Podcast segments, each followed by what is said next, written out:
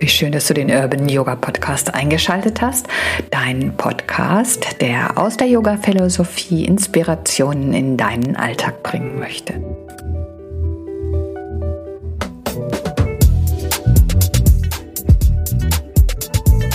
Die Ansätze, warum wir mit Yoga beginnen, sind unterschiedlich. Ja, manche purzeln zufällig hinein, doch äh, viele verbinden natürlich eine gewisse Erwartung mit dem Yoga. Also kommen wir hin und wieder die Frage, wann kann ich denn endlich Spagat?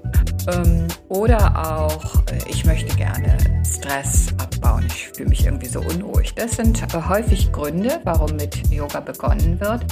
Und was alle gleich haben, sind Erwartungen und wie diese Erwartungen uns eingrenzen können. Darum soll es in diesem Podcast gehen.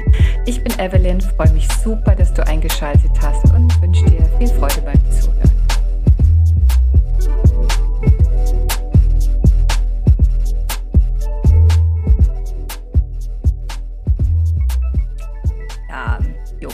Üben wir natürlich unseren Körper, unseren Atem, unseren Geist irgendwie in den Griff zu bekommen. Und wenn wir starten, dann geht das natürlich erstmal rein um die physischen Ansätze, zumindest bei den meisten Praktizieren. Wir müssen also äh, feststellen, was können wir bzw. was können wir nicht mit unserem Körper alles tun. Und ähm, die einen erwarten womöglich, dass sie in kürzester Zeit auf den Händen stehen können oder irgendwelche anderen fancy Poses einnehmen können. Und ähm, stellen dann fest, dass es noch nicht mal ganz so einfach ist, einfach nur mit einem geraden Rücken auf der Matte zu sitzen. Schock, ne? Puh.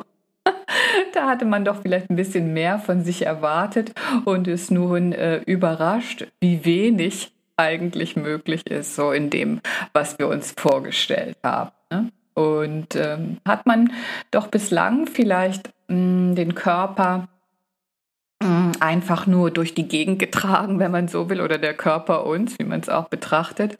Und äh, ja, hat Nahrung gegeben, so ein bisschen Pflege, indem man ihn mehr oder weniger sauber macht. Ne?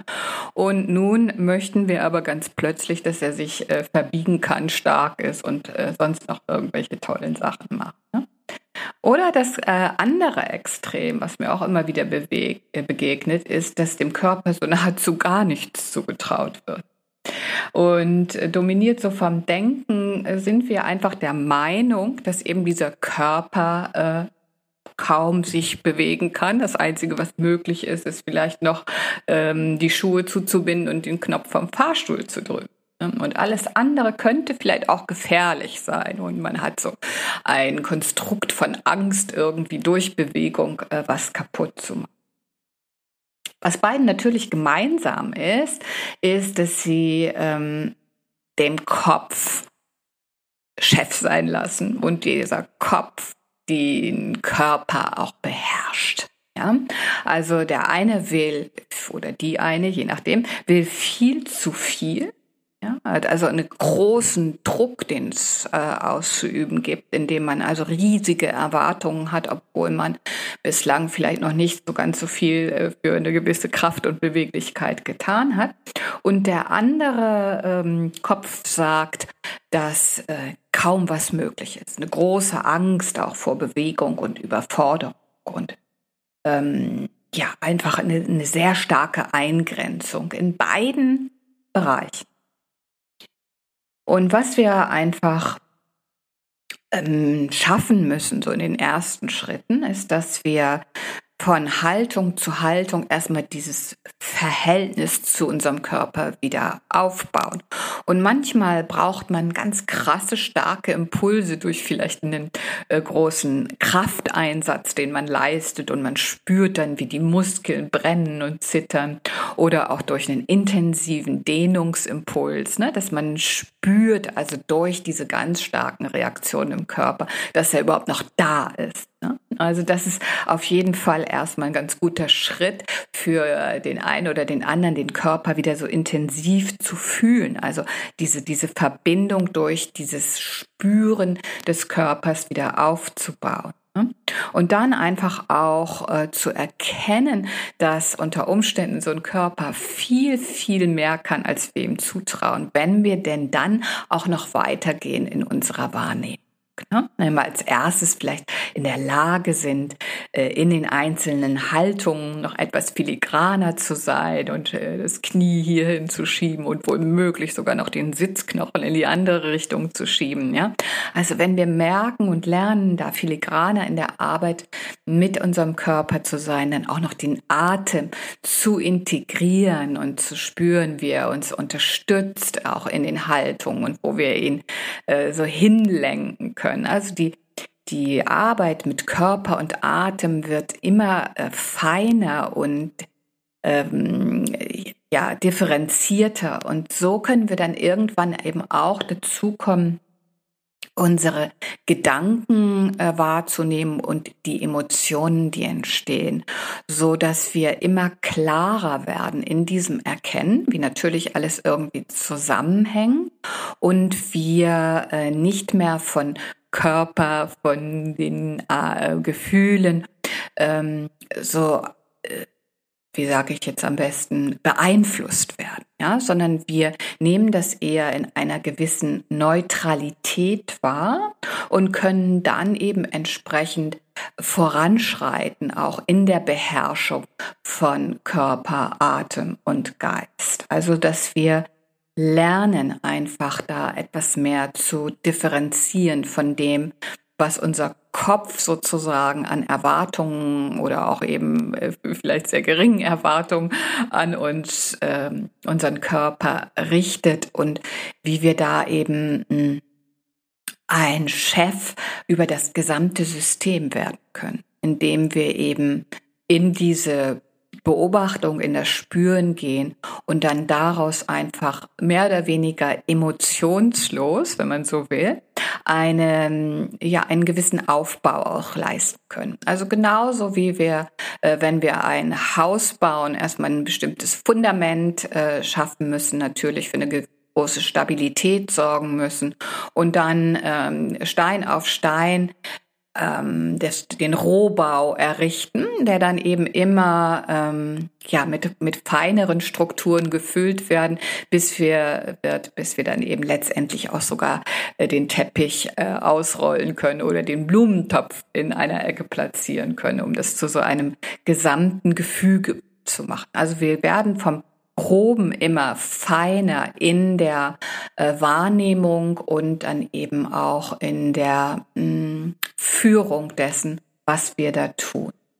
Und dieser äh, Druck, ob nun in der einen oder anderen Richtung, der lässt dann äh, mehr und mehr nach. Also wir können unsere Erwartungen und unsere ja, unsere Vorstellungen einfach immer schmaler halten und dann zu etwas ganz Großem kommen, ohne dass eben dieser Druck dahinter steht. Also unser Bestreben ist es eben einfach, dieses Gesamtkonzept zu beherrschen von unserem Bewusstsein.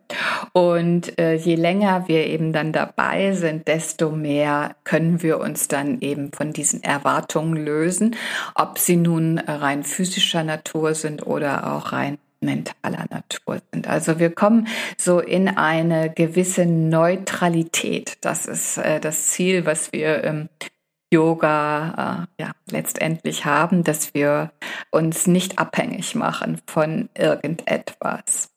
Und deswegen möchte ich dich in dieser Woche einfach mal einladen, in deiner Praxis nochmal ganz genau zu spüren und zu gucken, was für Erwartungen du hast und dann einfach auch mit so einer liebevollen Art, nicht mit so einer Brechstange, ne? dich von diesen Erwartungen mehr und mehr zu üben, äh, zu lösen, um dann einfach nur zu üben. Einfach nur deine Asana-Praxis, deine Atempraxis, die Praxis ruhiger äh, in den Gedanken zu werden und diese dann eben auch äh, ja, zu beobachten und sich davon zu lösen. Also schau doch mal, ob das vielleicht für ein paar Momente gelingt. Ganz große, schwierige Aufgabe. Aber wir sind ja dabei, alle zusammen zu üben und äh, das kriegen wir zusammen auf jeden Fall auch hin. Natürlich habe ich äh, wieder ätherische Öle dabei und in diesem Zusammenhang habe ich immer öfter das Gefühl, dass vielleicht der ein oder andere denkt, mein Gott, was, äh, was äh, überlegt sie sich denn da eigentlich für einen spirituellen Quatsch, ja? Also, wieso sollen denn die Öle oder die ätherischen äh, Aromen überhaupt Einfluss haben. Also da muss man ja wohl auch dran glauben. Und nein, es gibt natürlich äh, Inhaltsstoffe, biochemische Inhaltsstoffe in den ätherischen Ölen. Und deswegen habe ich mir überlegt, dass ich in dieser Woche vielleicht ein bisschen mehr darauf eingehe. Und ich habe drei Öle ausgesucht und das eine ist Lemongras. Und in Lemongras gibt es zwei mh, hm, wichtige Inhaltsstoffe. Das ist Geranial und Neral und das sind Aldehyde. Ja? Aldehyde ähm, kennst du vielleicht auch aus deinen Putzmitteln. Ja, da sind auf jeden Fall Aldehyde enthalten. Die haben eine starken reinigende Wirkung und äh, deswegen könntest du auch mit Lemongras super gut äh, putzen und das eben ganz grün und ähm, ja freundlich der Umwelt gegenüber.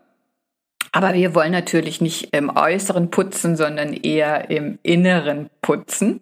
Und äh, wollen äh, dafür sorgen, dass unsere Emotionen so ein bisschen gereinigt werden und wir eben dadurch äh, unsere Erwartungen mh, kleiner und schmaler halten oder womöglich ganz wegputzen können und somit auch den äh, Stress, der damit natürlich einhergeht, äh, lösen können. Also Lemongras, ein ganz äh, wunderbares, kraftvolles Öl, immer wenn es so um Klarheit geht. Mhm. Und dann habe ich noch dazu genommen Lavendel oder Lavender. Und ähm, wir alle kennen Lavendel natürlich in dem Zusammenhang, dass es uns beruhigt und für diesen besänftigenden und ähm, ja lindernden Aspekt ist Linalol im Lavendel enthalten, aber auch äh, Linalylacetat, was eben so entspannend wirkt. Ne? Diese beiden äh, Wirkstoffe eben auf diesem beruhigenden, besänftigenden äh, Aspekt hier in dieser Mischung. Äh, aber auch Lavendel hat einen äh, Wirkstoff oder einen Inhaltsstoff, der für Klarheit und Reinigung sorgt. Und das, ich hoffe, ich spreche das richtig aus, ist Okimene oder Ozimene. Ich weiß leider nicht genau, wie man das ausspricht. Ne? Also die Ozimene, die sorgen eben für Klarheit und Reinigung. Als dritten Aspekt habe ich noch Black Spruce. Ich bin immer gerne so in verschiedenen pflanzlichen Welten unterwegs und wir haben hier eben so eine Blume, könnte man sagen, mit dem Lavendel, ein Gras und einen Baum. Und Bäume natürlich geben uns immer das Gefühl von Erdung. Und ähm, auch Black Spruce bringt äh, reinigende Aspekte mit und eben diesen erdenden, beruhigenden Aspekt, aber auch noch einen weiteren und der äh, entsteht durch Bornylacetat und Bornylacetat gibt uns dieses Gefühl, dass ich besser durchatmen kann, ja, dass ich so einen freien Atem bekomme. Und ähm, ja, also du siehst, es gibt ganz viele wissenschaftliche und inhaltliche Strukturen in den ätherischen Ölen und es ist nicht nur etwas, was ich mir irgendwie äh, lustig ausdenke, sondern was man eben auch auf solch einer wissenschaftlichen Basis erklären kann, warum die Öle äh, auf welcher Ebene eben mit uns arbeiten. Also diese drei, äh, Lemongrass, Lavender und Black Spruce, würde ich auf jeden Fall dir empfehlen, in den Diffuser zu tun, jeweils zwei Tropfen. Und wenn du ins Studio kommst, dann wirst du das natürlich äh, hautnah riechen können. Ne? Also diese drei wunderbaren Öle, die uns eben in diesem Aspekt Erwartungen mh, hm, zu aufzulösen, könnte man sagen, unterstützen wollen. Ich freue mich auf dich und wünsche dir eine sehr schöne Woche. Alles Liebe. Vielen Dank fürs Zuhören. Ciao und